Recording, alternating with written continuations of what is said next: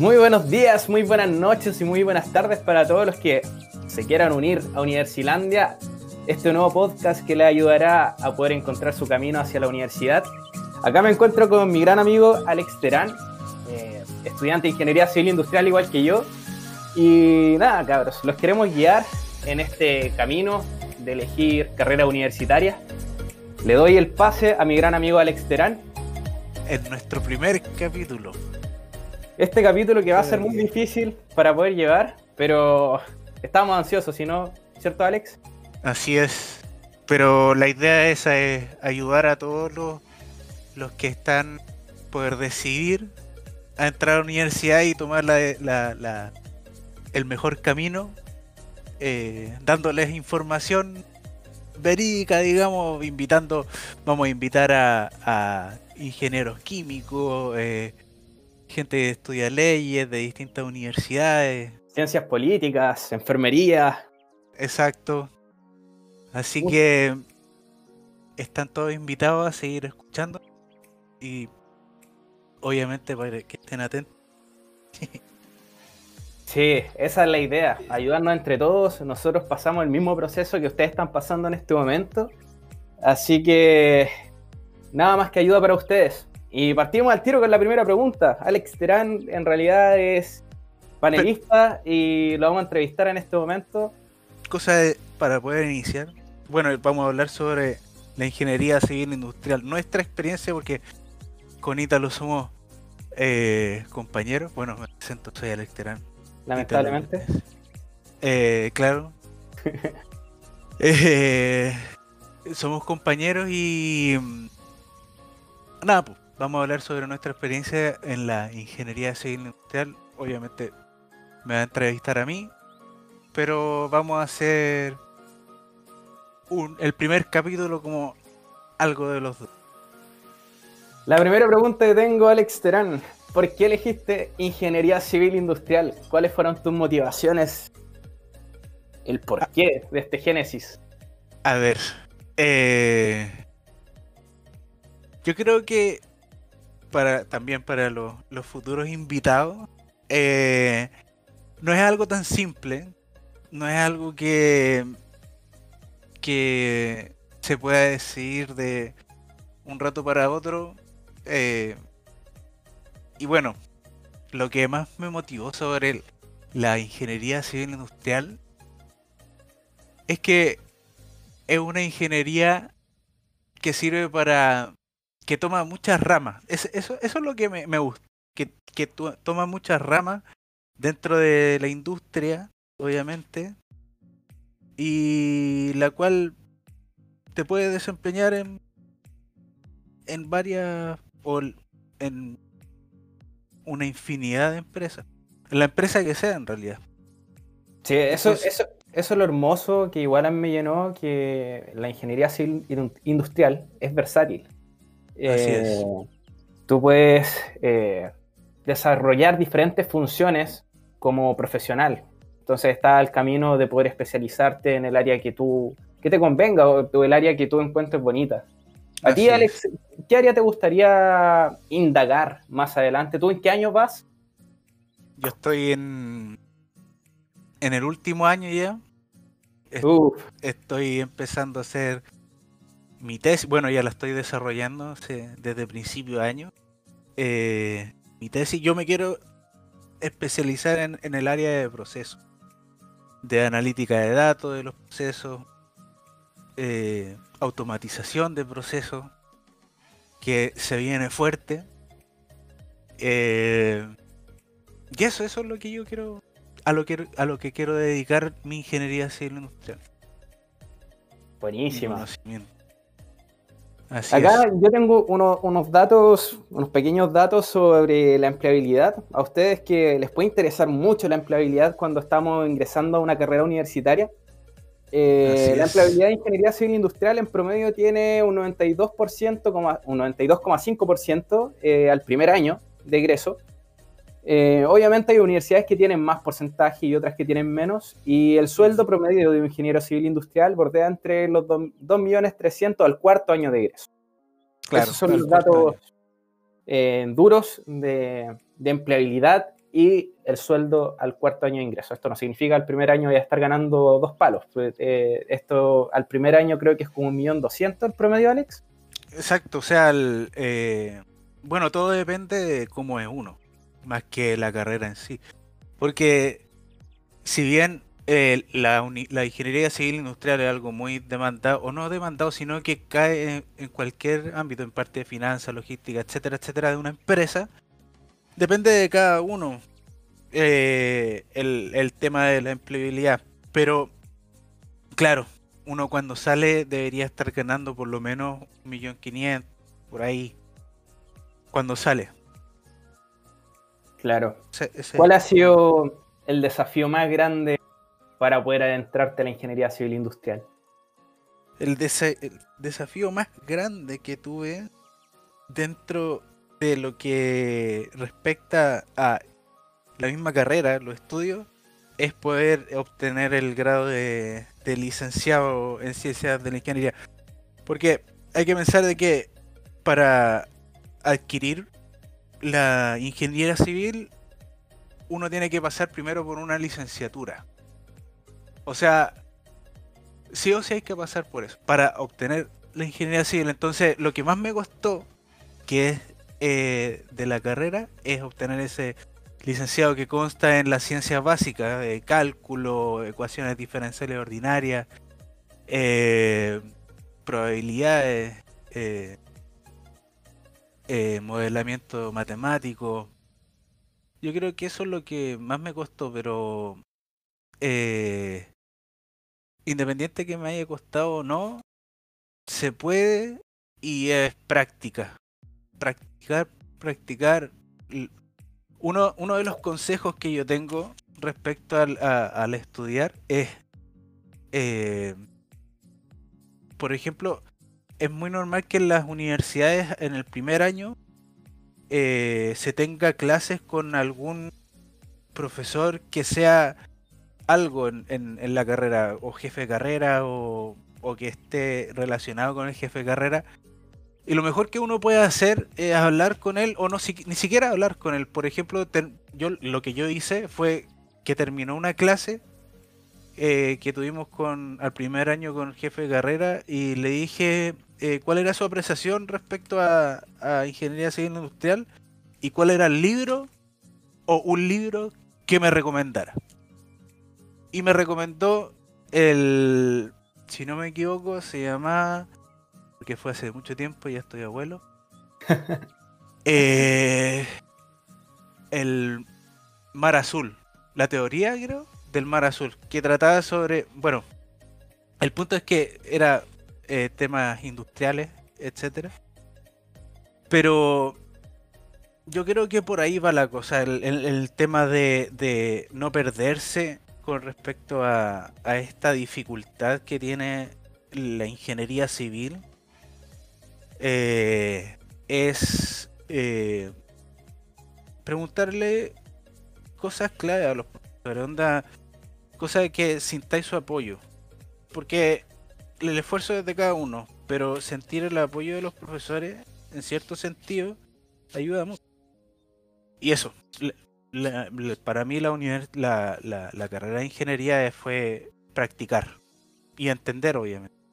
Mucha constancia. Así es. El, una, ah, otra de las cosas, así como tip, se podría decir, es que se aprenda a, hablar en matemáticas. De que después se entienda mucho más fácil lo que viene más adelante o lo que, lo que quiere decir la matemática o lo que quiere decir lo que uno está calculando. Claro. Eso. Es totalmente agotador a ratos estudiar esta carrera, pero es muy lindo cuando uno pasa ciertos ramos que te, que te generaron mucho dolor de cabeza. Eh, yo he tenido varios colapsos en realidad dentro de la carrera, pero eh, gracias a amigos, gracias a Alex y, tu grupo de, amigos que puedas tener en la universidad, uno va superando estos problemas. Te das cuenta de repente que, claro, eh, a ti te puede costar una materia, pero quizás tu, tu grupo igual te fomenta siempre a sacar lo mejor de ti y hay veces que hay ramos que le puede costar a tu compañero y que a ti se te hacía muy fácil. Entonces, cada uno tiene diferentes habilidades. Uno no, se tiene que poner límites al momento de, empezar a estudiar, porque si, por ejemplo, ya si te cuesta mucho una carrera, cálculo 1, o sea, un ramo, cálculo 1, si te desmotivas al primer instante, obviamente no vas a aprender. Uno se tiene que obligar muchas veces a estudiar. Muchos pensamos que la universidad es como fiestas, eh, alcohol, drogas, pero en realidad la universidad es un gran desafío, es un, gran desafío de constancia y, obligarte a estudiar. Muchas veces no hay que querer estudiar, pero tenés que hacerlo. Hay que luchar. O sea, a ver, yo siempre tuve una teoría de que de el estudio real. Yo leyendo por ahí eh, y tuve una profesora también, tú también la tuviste, que existen distintos, la, la, una de metodologías de estudio. Ah, existe, Existen distintos tipos de, de, formas de estudiar que se eh, que se acoplan mejor a cierto tipo de personas. No, yo no, no me acuerdo muy bien cómo era la teoría completa, pero sé, o sea, me acuerdo la mía y en la que apliqué, la, y la, en la que apliqué. Eh, y bueno, aparte de eso, eh, viene el tema de que para mí, por ejemplo, estudiar todos los días y darle y darle y darle es fundir el cerebro. Para mí, para mí. Yo, como recomendación de estudio, eh, viene primero la salud personal, o sea, la salud tuya respecto a eh, intentar alimentarse bien, eh, o no sé si completamente bien, pero eh, en periodos importantes, en periodos de prueba, sí hacerlo. No te cuesta nada porque te enfocáis. Eh, y lo otro, independiente que, que seas una persona eh, introvertida o extrovertida, la universidad misma genera espacios para conocer gente. De eso no, no te tienes que preocupar, no, no, no es algo que haya que forzar, es algo que se da, todos llegan y están en la misma, entonces todos se entienden y... ¿Cómo se llama esto? Eh, eso es importante porque después, como decía Ítalo, si es que yo no entiendo algo y el otro entiende, siempre se generan grupos de estudio que, que se juntan en las casas a estudiar y uno hace esto, el otro hace esto y la gracia es poder ir colaborando para poder llegar a un... Y pasa, y es real. Nosotros, por ejemplo, lo tuvimos y lo hicimos y nos funcionó y aquí estamos. Pudimos salir adelante y eso, eso es como lo que más cuesta y no sé. Claro. Para la ingeniería. Eso mismo de, las amistades es, algo que se va dando con el tiempo. Eh, uno en la universidad tampoco va con el ánimo de hacerse amigo de todo el mundo, porque en realidad cada uno está en la, suya, eh, enfocado en sus propias metas. Eh, y después uno al final de la carrera, el Alex está ahora pasó a quinto, yo estoy en, igual pasé a quinto con dos ramos atrás. Y y con la gente que, he coincidido ha sido las personas precisas para mí. Eh, todos tenemos prácticamente, entre comillas, las mismas motivaciones y planes similares. Entonces, es, muy lindo eh, darte cuenta al final de la carrera que con la gente que te acercaste es con la gente que te gustaría trabajar o hacer negocio eh, en un par de años. Claro. Y lo otro que, que iba a decir que una vez que esté adentro de la universidad, eh, ojalá, o sea, esto va para la gente que, que le va a pagar eh, su familia los estudios. de que ojalá se olviden de eso. Se olviden de que alguien le está pagándolo esto. Eh, ¿Por qué? Porque te carga, te carga el, te carga tu propia carga académica. En el fondo, como que tenéis que responder. Sí, una presión mental tremenda. Así es que, cosa que nosotros, Ítalo, eh, no sabíamos. Onda, fue, era como de nuestro día a día. Y en el fondo, lo único que hace eso es perjudicar.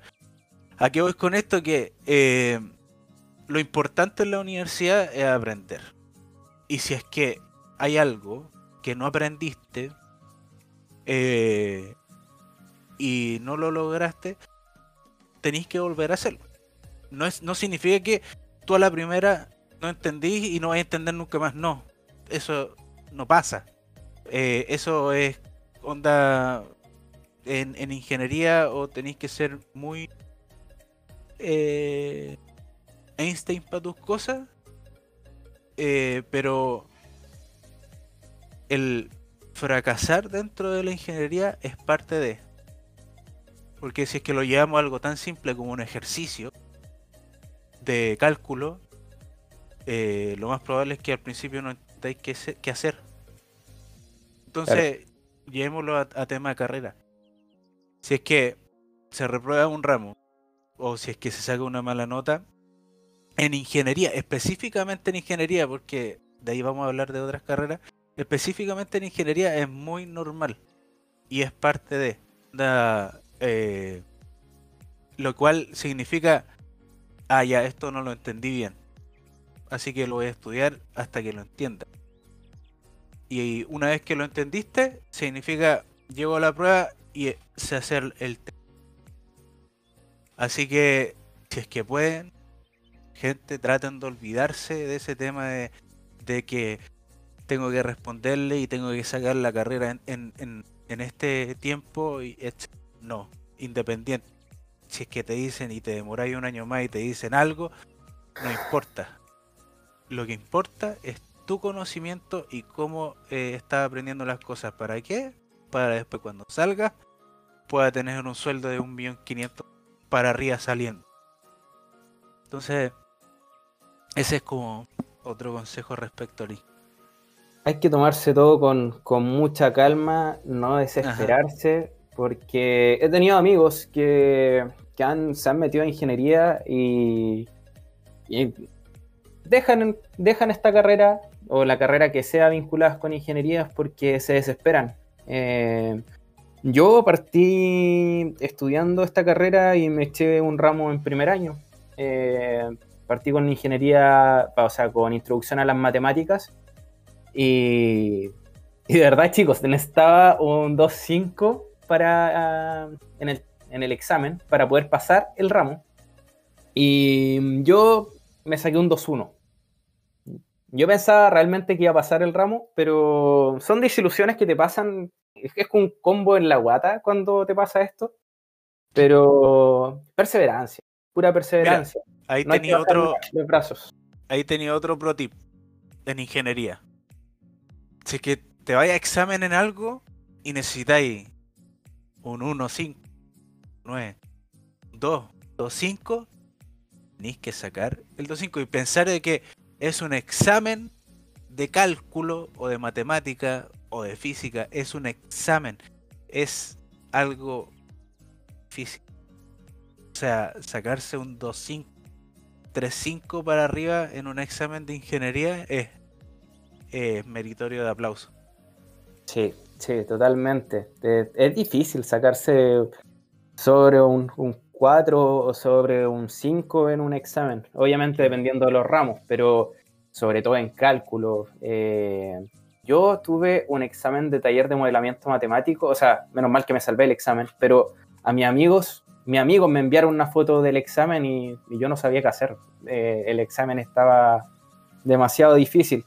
Siempre intenten, chicos, no irse a examen. Inténtenlo, porque realmente es difícil no irse a examen, pero inténtenlo. Hay en, universidades que no te piden examen, pero en nuestra universidad, nosotros estudiamos en la Universidad Andrés Bello de Concepción, y nos piden examen. Tenemos, si tenemos bajo promedio 5, eh, nos piden un examen para, para poder eh, acreditar nuestros conocimientos.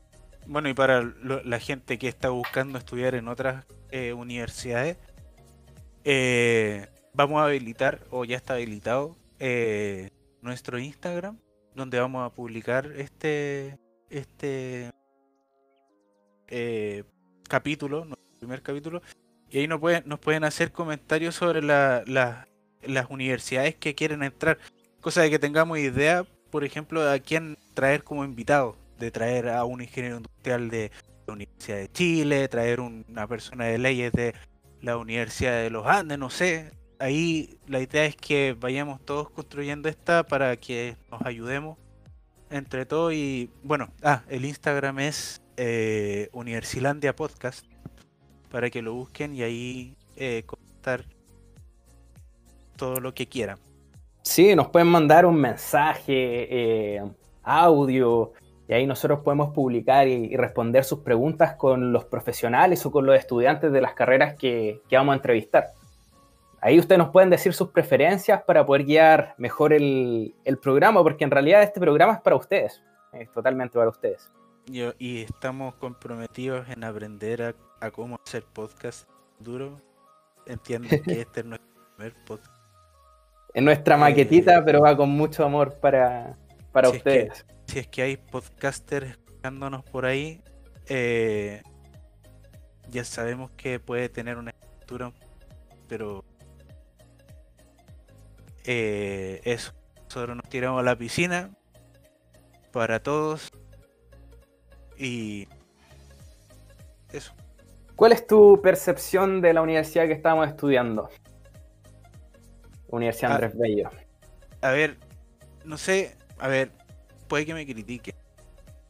Pero personalmente siempre quise entrar a la Universidad Andrés Bello. ¿Por qué? No sé. Eh, el único problema que tenía era que no sabía qué estudiar. Entonces, eh, y, al ser una persona mm, que le gustaba hacer distintos tipos, tipos de cosas, era muy difícil decir, ya, listo, voy a hacer esto. Pero siempre con, la visión de que quería estudiar ingeniería. Ingeniería, ese era el problema. Y en la Universidad Andrés Bello. Para mí la Universidad Andrés Bello es una excelente universidad porque te permite eh, tener beneficios del Estado al estar en, el Consejo de Rectores. Eh, el hecho de que esté acreditada también te permite todo eso y estos tipos de becas. Eh, también la docencia, los profesores, por lo general, vienen de buenas universidades y tienen algún magíster en lo que están enseñando en la universidad. Eh, lo bueno también que tiene es que la relación administrativa, digamos, de la, de la universidad está enfocada en los alumnos. Entonces, no cuesta nada eh, ir a comunicarse con alguien que te pueda ayudar en motivo X, algo lógico, de lo que sea. De hecho, nosotros en, yo la encuentro buena la universidad. Eh, teníamos nosotros un profesor que era profesor de física y nos decía que si nosotros teníamos una duda de algún ejercicio a la hora que sea, nosotros nos podíamos dirigir al... Mm, era el laboratorio de física, ¿cierto? Claro, sí. Y tú podrías, tú podías eh, hacerle la pregunta al profesor que estuviese en esa sala. Entonces igual es súper bueno eh, tener esa disponibilidad de los profes a ayudarte, porque en otras universidades quizás no, se da, pues la Universidad de Concepción quizás los profesores son más, más duros, como es una universidad con más alumnos, pero aquí es un poquito más personalizado. Igual todo depende del profesor, obviamente. Claro, o sea, eh, aquí uno se va a encontrar con profesores que son cuáticos en la materia que, que imparten, pero no son dioses a diferencia de otras universidades. ¿Por qué no son dioses? Porque eh, estamos... Eso es lo que me gustó de la Universidad Andrés Bello, que era una institución para el estudiante. Y eso es. Y en términos de conocimiento, eh, está a la vanguardia. Así que... Ah, y obviamente los profesores, por lo general, eh, trabajan en el mundo laboral y están a la vanguardia, como dije, sobre temas de la misma carrera y de la misma materia. Así que para mí, lo Andrés Bello me dejó y me ha dejado bien en el trabajo. Así que esa es mi percepción sobre la nuestra universidad. Sí, Alex Terán ahora está cursando, bueno, ya hizo su prepráctica, ahora está con su práctica profesional y, bueno, él me ha dicho que ha tenido buenos resultados, que eh, donde está haciendo la práctica están felices con él. Eh, ¿Nos podrías contar un poco de qué trata tu práctica, que, cómo fue tu prepráctica, para que los oyentes puedan escuchar eh, la parte práctica, redundando, de nuestra carrera? A ver, personalmente, porque como es tan amplia este tema de este, la ingeniería industrial, yo tenía dos opciones. O ir directamente a, una cadena de producción que era en Carosi o tenía la opción de ir a una cadena de producción de tecnología. O sea, más bien de, que de producción era de que provee servicio. Pero yo lo puedo llevar a producción como industrial porque es una cadena de procesos que llega a un entonces, y bueno, como amante de la tecnología, me fui por la de tecnología. Igual, hice eh, entrevista en, en, en Carosi y eh, no pasó nada. Eh, pero sabéis que, no sé, igual, ¿saben? en la empresa que quedé, fui feliz. Porque, a ver, uno cuando entra a la práctica, no entra así como que te esperan y te dicen, ya, haz lo que te corresponde hacer, como ingeniero civil industrial o lo que sea. No. Te dicen, mira, sabes que aquí se hace esto, esto, esto y necesitamos que hagas esto. Dale. Lo haces. Porque entiéndase que la práctica no es algo y cuando uno va a hacer la práctica eh, uno solicita a la universidad que tiene eh, que quiere hacer la práctica porque eh, se necesita solicitar para poder hacer efectivo el, seguro que te da la, la institución, o sea, la universidad en caso de que te pase algo. Y ahí en esa carta, en ese documento que, que tienes que llevar, eh, a la empresa que te está haciendo la práctica, va explícitamente escrito de que tú no tienes, no, no tienes o no, no debes de ir a, a dirigir un equipo. No, es una práctica. Va a practicar lo que ya se hace en términos de tu carrera. Entonces, y lo general también es que las personas que te rodean eh, son de la materia afín. Entonces, eh, esa fue mi, mi, primera experiencia como la primera práctica profesional o la prepráctica. Y ya después, ahora que estoy en, la práctica profesional, ahora ya estoy, así como se podría decir, aplicando 100% lo que eh, se ha aprendido en, en la en la carrera. Y ese es otro tip que tengo con respecto a, la universidad y las prácticas y el trabajo. Es que sean ordenados con, su material. Porque sirve para después. Por ejemplo, eh, no sé, un libro que te sirvió para la gestión de proyectos, se podría decir. Guárdelo. y atesórenlo. Y guárdenlo ordenado, porque te hace... Sí. Yo por lo menos tengo eh, dentro de mi computador una carpeta con cada ramo y con cada PDF o PowerPoint que ha subido el profesor, porque realmente el cerebro es muy, la memoria es muy frágil. Eh, hay veces que yo he estudiado un ramo eh, constantemente, periódicamente, y después con el lapso de tres meses ya me quedan vagos recuerdos sobre lo que estudié. Y es algo que yo pensaba que solamente me pasaba a mí y el otro día estaba conversando con un grupo de amigos y me decían que a todos les pasaba lo mismo. Entonces siempre hay que tener respaldado lo que uno estudia. Uno no porque estudia algo realmente debe tener los conocimientos, todos los conocimientos en tu mente de un ingeniero civil industrial. Quizás te van a quedar ciertas nociones eh, claro ciertos recuerdos que te van a poder ayudar a tomar decisiones al futuro. Pero no vas a hacer una, librería mental. No, no vas a hacer una librería mental. Por ejemplo, eh, lo que trata la ingeniería al principio es que tú aprendas la lógica de cómo funcionan cosas más adelante.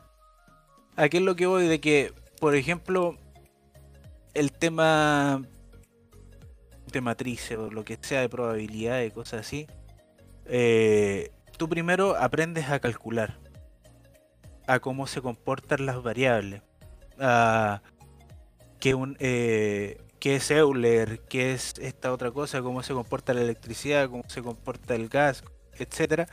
Todo eso que al principio es lo más difícil se podría decir, o todo es difícil en realidad, eh, te sirve para después eh, eh, o sea, te sirve para entender cómo es la ingeniería detrás de eh, programas, se podría. que después va a poder usar para hacer todo lo que estáis aprendiendo en, primeros años. Entonces, eso, el, el guardar libros es muy importante. Sí. Y nada, o sea. Eso no. Y tienen que aprender a encontrar su metodología de estudio. Porque, por ejemplo, a mí me pasaba que yo soy muy. Eh, como del 2000. Yo nací en 1997. Eh, Alex tiene unos pocos años más que yo. Y yo estaba. poquitos. Hartos. Y yo estaba acostumbrado a estudiar siempre YouTube. Yo siempre con un poquito más lo leen que, el Alex. Eh, claro. Todo lo hacía de internet, de YouTube. Y de repente ah. YouTube me dejaba cojo, porque en ciertos ramos, ya que son un poco más avanzados en ingeniería, yo no encontraba de dónde estudiar. Y ahí aparecía Alex Terán y me decía, mijito, estudia este libro y se le va a abrir la mente. tal cual, tal cual. Eso es eh, lo otro, que un libro es hecho por una persona y esa persona entiende lo que está escribiendo. Lo importante es encontrar un libro donde no sean mil personas las que, que colaboraron en, el, en el libro. Entonces, si encuentran un libro justo y preciso, como por ejemplo los del Virginio Gómez, con respecto al cálculo, Buenísimos. Excelente. Esa cuestión es pasito a pasito. ¿Quiere aprender a integrar? Usted, la integración es esto. Es una receta de cocina. Sí, tan, tan, tan, tan. Y ahora, mira, practica esto, listo, pam, pam, pam, pam, pam, pam. Aprendiste a integrar. Los de Virginia Gómez son espectaculares, ¿vieron? Y hasta el día de hoy los recomiendo. Eh, eh, se me olvidó lo que estábamos hablando. ah, eh, es bueno guiarse por libros chicos.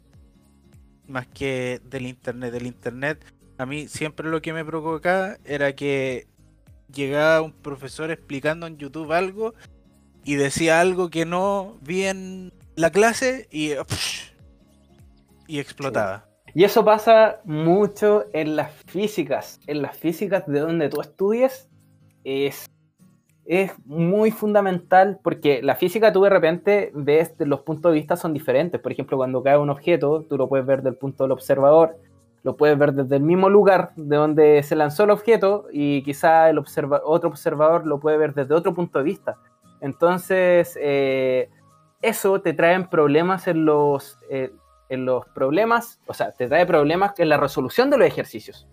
Entonces, por ejemplo, si tú te guías de un libro, tú te guías solamente por el libro y aprendes como el libro te enseña. Pero si tú te vas a YouTube, quizás ese profesor que está en YouTube va a enseñar de una forma diferente, de un punto de vista del observador diferente, al profesor que te está enseñando, que los profesores muchas veces se basan de la literatura. si los profesores aprenden de la literatura, por eso eh, yo cuando descubrí los libros, se me abrió la mente y dije, ¿saben qué más? Y yo desde ahora yo soy un pésimo lector, Alex sabe que yo soy un pésimo lector. Eh, tú lees mucho. Ahí me di cuenta que los libros son importantes porque el profesor que me está enseñando aprendió ese libro. Entonces yo, puta, si el profesor leyendo supo entender ese libro, yo igual puedo. A mí se me respondió ese tema en investigación de operación en donde nuestro profesor es como de investigación de, de operaciones en la universidad es como un es como un dios. Sí. Pero eh, San Robert. Claro. Eh, eh, yo hablé con él y me dijo del libro que yo aprendí la investigación de operaciones y yo dije listo estoy bien en el camino. Soy Robert. Claro, soy, soy un Robert más. Te salieron músculos al tiro con eh. y me crecieron las cejas. No, ya. Eh... eh... Ah, y con respecto a la física, ya que estáis hablando de física, la física es difícil de comprender, pero lo que yo quedé con la física es que siempre hay que regirse solamente por las leyes de la física, no por las leyes de las matemáticas por las leyes, o sea, las leyes de las matemáticas son obvias, o sea, están, pero no hay que centrar el foco ahí, sino que es en las leyes de la física, que no me acuerdo cuánto eran, 7 o 9, Eso. no me acuerdo ya. Así, no, pero la física son cierta cantidad de leyes. Entonces, cada cuerpo, si es que tú tiráis un cuerpo hacia adelante, un así como en 75 grados, lo tiráis, pa, es una ley que rige eso si es que ponéis un motor y que ese motor tiene una aceleración o tiene un, no sé, un torque, lo que sea, es una ley o varias leyes que rigen a eso. Lo mismo si es que soltáis un cuerpo, es una ley que rige a eso. Si es que, eh, no sé, pues, conectáis un cable a algo y generáis un campo magnético, hay una ley que rige eso. Entonces, si es física, hay leyes para eso para la gente que... Y, eso donde hay física, hay diagramas de cuerpo libre. También. Eso es muy crucial cuando ustedes inicien la carrera universitaria, cuando les pasen física, chicos, tomen en serio los diagramas de cuerpo libre. Eso es lo que rige prácticamente eh, gran parte de la física y los ayudará a poder resolver sus problemas. Si no captan bien un diagrama de cuerpo libre, cómo se mueve eh, un cierto eh, objeto, eh, le irá mal, le irá mal. Así que pónganle ojo a los diagramas cuerpo libre. Así es. Y bueno, ya no sabría qué más decir respecto a todo. hagamos como un, digamos que hace la ingeniería civil industrial más allá de, de lo que nos, han enseñado. Yo por lo menos escogí la ingeniería civil industrial porque, como dije anteriormente, es una carrera muy versátil y a mí me gustaría irme en un par de años al extranjero. Y me di cuenta que esta carrera eh, me servía mucho para poder irme al extranjero. ¿Por qué? Porque quizás yo no voy a tener el título de, ingeniero civil industrial en el extranjero, en el país que, yo me vaya, no va a estar quizás reconocido como una carrera tal. Pero mis conocimientos de emprendimiento o... ¿La ingeniería industrial? Sí, la ingeniería industrial están todos eh, y se No. originó. Sí. No, pero de, de nuestra universidad no es reconocido como, eh, por ejemplo, si yo me voy a Nueva Zelanda, yo tengo que validar mi carrera en la Universidad de Chile primero Ah, para poder irme al otro país y que sea válido en mi carrera. A eso es lo que yo me refiero. Entonces, yo dije, oh, bueno, yo tampoco tenía muy claro lo que quería estudiar, pero ya el tercer año me di cuenta y dije, esta carrera realmente me sirve cuando yo me quiera ir a Nueva Zelanda, porque a Nueva Zelanda es donde yo me quiero ir. Eh, me servirá mucho porque mis herramientas de emprendimiento y de administración eh, nunca las voy a perder. Y lo único que necesito para poder ser emprendedor es tener un capital y tener conocimiento. Entonces, por esa razón, como que me enamoré nuevamente de la carrera y dije, ¿saben qué? Yo aquí donde estoy parado estoy súper bien.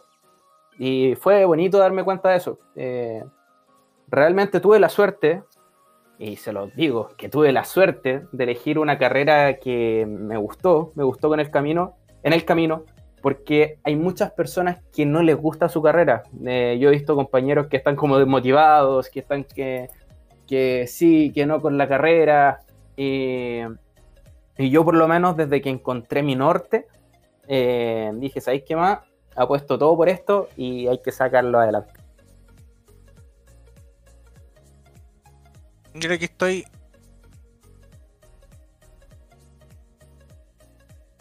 ¿Estáis qué? Es que me parece extraño de que uno tenga que pasar específicamente por la Universidad de Chile para poder validar a Sí, es extraño, pero yo lo investigué y, y sí, hay que pasar por la Universidad de Chile. De hecho, por ejemplo, los mismos doctores que son de, Venezuela, eh, igual tienen que validar su carrera acá en la Universidad de Concepción o en la Universidad de Chile. Tienen que dar pruebas para poder acreditar que ellos tienen el conocimiento. No, es- no es como universal. Eso, eso es lo único fome. Hay muchas carreras que están amarradas en ese sentido. Por ejemplo, eh, si tú vas a estudiar leyes, eh, lo más probable que no puedas ejercer en otra, en, en ot- en otra ciudad, o sea, en otro país, porque las leyes obviamente son diferentes de un país a otro. Pero yo creo que esos son estándares de, de medición de cada país. Ya. ¿Cuál fue el ramo que te costó más, Alex Terán? Probabilidades. ¿Por O qué? sea, o sea, sí, porque uno viene del colegio con el tema de la X y la C y las letras y las probabilidades de otro mundo. Es otro mundo. Tenéis que hab- hablar en probabilidad, no tenéis que hablar en matemática, tenéis que hablar en probabilidad. Entonces por eso es el que más me...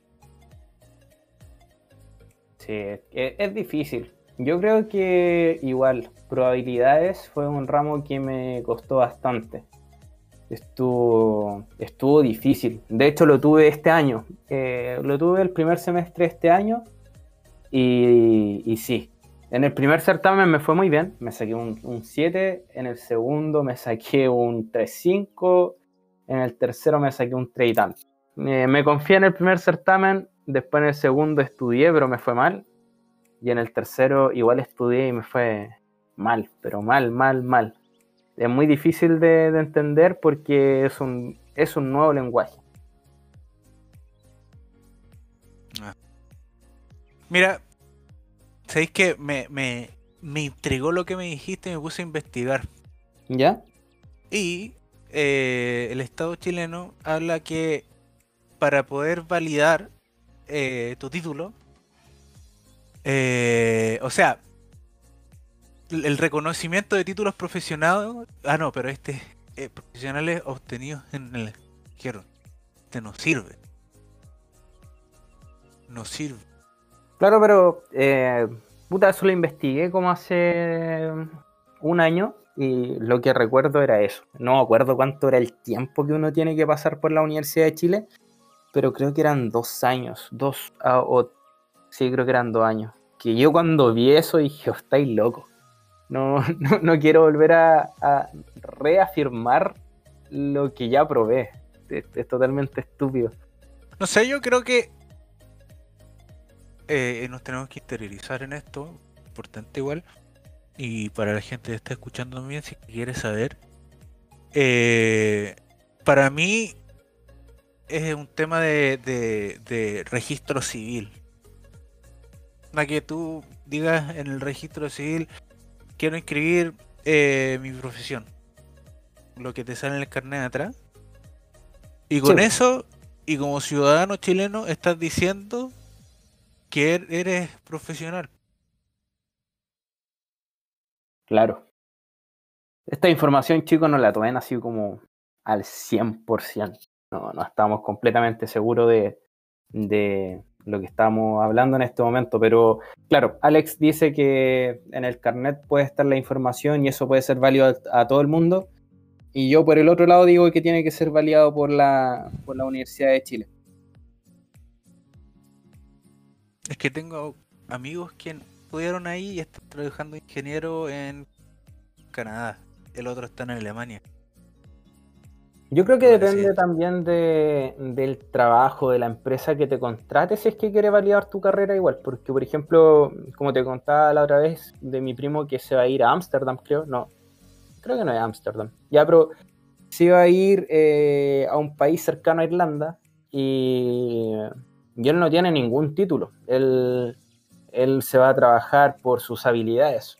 Entonces nadie puede acreditar sus habilidades más que la empresa que lo fichó él para poder trabajar. Entonces yo creo que también va, va por, la, por la empresa, así que acepta o no acepta tus conocimientos de tu trabajo, de las muestras de trabajo que tú puedas tener virtualmente o eso, físicamente. Que e, eso es súper importante, aunque uno lo quiera, el, el, la gente, o sea, las empresas están buscando hoy en día a través de la red, de empleo LinkedIn a los profesionales. Entonces, tener un, un eh, una información detallada en esta red es muy importante. Más que, eh, oye, es ahí que vengo a buscar pega y mira, tengo...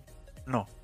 Las, las empresas te contactan más por LinkedIn que otra cosa hoy en día. Y me imagino que de ser así afuera, por ejemplo. O sea, yo tengo a mi tío de ejemplo. Mi tío es ingeniero naval de la, universidad. Puta, estudió en Valdivia. Em, y después sacó la civil industrial. Ya. Y eh, por LinkedIn lo contactó una empresa de Estados Unidos le dijo, oye, ¿sabes qué? Necesitamos eh, una persona que administre eh, estos países en Latinoamérica y no sé si te interesa y bla, bla, bla. Y tuvo que viajar y cuento corto, que está trabajando en una eh, multinacional de Estados Unidos, que tiene que ir cada cierto tiempo allá como a rendir cuentas, se podría decir. Pero siempre fue, o sea, el contacto el primer contacto fue por LinkedIn. Así que eso. Buenísimo, sí que, que las empresas se, se acomoden a las nuevas tecnologías, porque en realidad eh, ahora me, abre mucho más la cabeza eh, que LinkedIn, claro. LinkedIn a, a, través, es internacional. Ah, sí cualquier currículum. Eh, pueden buscar pega en, en, otros países también. Y pueden postular pega en otros países. Exacto. Bueno, yo creo que ya estamos llegando a prácticamente final de nuestro programa. Queremos darle las gracias a Anchor, que es una plataforma que nos ayuda a poder subir nuestro podcast, que se encuentra por Spotify, Apple Music y... O sea... Play Store. No, Spotify no. estaba el tema de que a mí me habían contado de que no, que hay que buscar un distribuidor y, para poder publicar en Spotify. Eso ya no, no, no, no funciona. En Anchor, aparte de ser gratis, eh, lo puedes usar en el celular o en el computador. Y es una plataforma que publica el contenido que tú creas, podcast, lo publica automáticamente en distintas redes sociales. Spotify, como está diciendo Ítalo. Apple Podcast, no sé cómo se llama. Sí, Apple Music o no Apple Podcast, puede ser, sí. Y lo bueno de todo es que eh, todo lo que se monetiza queda en Anchor. O sea, eh, y para poder sacar la plata de Anchor hay una forma de hacerlo, que el que le interese eh, puede conversar a través de Instagram, acuérdense, Univers Universilandia de cómo hacerlo, porque es súper fácil de cómo poder eh, sacar dinero monetizado de afuera. Y eso, Anchor es gratis, fácil de usar, eh, distribuye por ti, monetiza y eso. Recuerden cualquier duda respecto a carreras universitarias o la carrera universitaria que ustedes quieran que se presente en este podcast, nos tienen que escribir para poder conseguirnos una persona de esa carrera en específico y hacerle las preguntas que ustedes quieran para que sea un programa totalmente personalizado para ustedes. Así es. Así bueno, que eso. Bueno, Alex. Nos vamos despidiendo, diría el chileno. Nos vamos despidiendo. Espero que todo esto les sirva a ustedes. Si tienen más dudas sobre ingeniería civil industrial, nos pueden dejar en los comentarios y podemos, o nos mandan un, un DM para poder hacer quizás un segundo programa sobre ingeniería civil industrial con sus inquietudes. Y, y eso. Muchas gracias, Alex, por tenerte acá. Fue un gustazo. Eh, lamentablemente. Sí, en nuestro primer capítulo y lamentablemente estamos lejitos. Eh, me hubiese gustado tener, tenerte presente aquí al lado a hacer, el programa. Eh, y eso. Muchas gracias. Alex va a seguir en este programa. Alex es panelista, igual que yo. Y eso, chicos. Que tengan. Bienvenidos a Universilandia. Exacto. y que tengan un muy buen día o noche, lo que sea que estén pasando, porque no sabemos a qué hora ustedes nos van a escuchar. O madrugada. para los que están estudiando. Sí, chicos. Y no le tengan miedo a este proceso de universidad. Nosotros lo queremos ayudar. Y si tienen dudas sobre qué libro estudiar, nos pueden hacer las consultas por el Instagram y nosotros felizmente los podemos ayudar muchas gracias, que estén bien. Hasta luego. Chao.